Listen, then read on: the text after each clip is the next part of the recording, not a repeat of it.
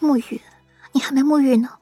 顾然小声道，语气带上了几分惧意。没事，做完一块洗。裴玉眼眶有些红，呼吸都急促了起来。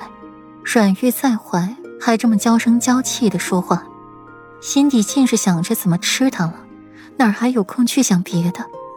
裴玉把顾软轻柔的放在床上，低头亲了亲他，衣衫一件件的往帷幔外面升，直到什么都飞不出来了。顾软瞧着裴玉发狠的眸子，你轻点儿。话音才落。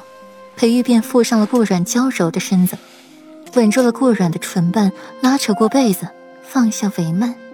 春色还未席卷满室，便被院外的喊声打断：“世子，世子爷，大事不好了！世子爷，您快出来呀！”裴玉身边的小侍听风急躁地拍着房门，语气难言焦急。屋内二人情到深处，皆已动情，却硬生生的。被门外的急促呼喊声打断了气氛，顾阮一脸又羞又恼的，一把推开了附在自己身上的裴玉，拉过了被子，盖住自己妖娆旖旎的身子。我不来了。裴玉脸色也顿时黑下，目光如寒刃一般瞪眼房门，又好声好气的去哄顾然。然然，我们不理外面，兴许也没有什么大事，乖，再来一次。”裴玉眸子带几分执拗，他们这是第二次被打断了。裴玉却将手探进了被子，安抚这个人，小情绪哄好了一些，准备重新来过，又被外面拍门的声音打断。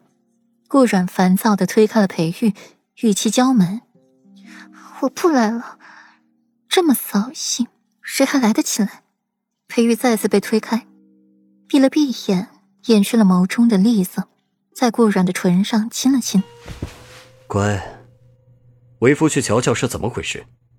裴玉下榻，捡起了地上凌乱洒落的衣服，穿起，穿好了鞋袜，才推开门，带着无尽的戾气。不好了，世子爷，大事不好了！听风的话还未说完，门啪的一声被打开，映入眼帘的是裴玉阴鸷起来的墨眸和阴寒的语气。你最好告诉本世子是什么大事不好了，不然本世子现在就让你知道什么叫大事不好。阴阴冷冷的语气和露出来一截光洁脖颈上的刺目鲜红，听风一下明了，裴玉方才是在做什么。此时听见了裴玉阴冷的语气，扑腾一声跪下来，头埋得低低的。是，世子爷，大事不好了，老王妃，老王妃病重。刚才咳出黑血，晕过去了。你说什么？裴玉寒眉一怔，老王妃这是要不行了。世子爷，您快去瞧瞧吧。丁峰说完，又把头狠狠一低，试图躲避裴玉甚神的目光。滚！我和，去请药老。裴玉寒音刚落，隐在暗处的黑影一闪而过。裴玉减缓心底翻涌的火气。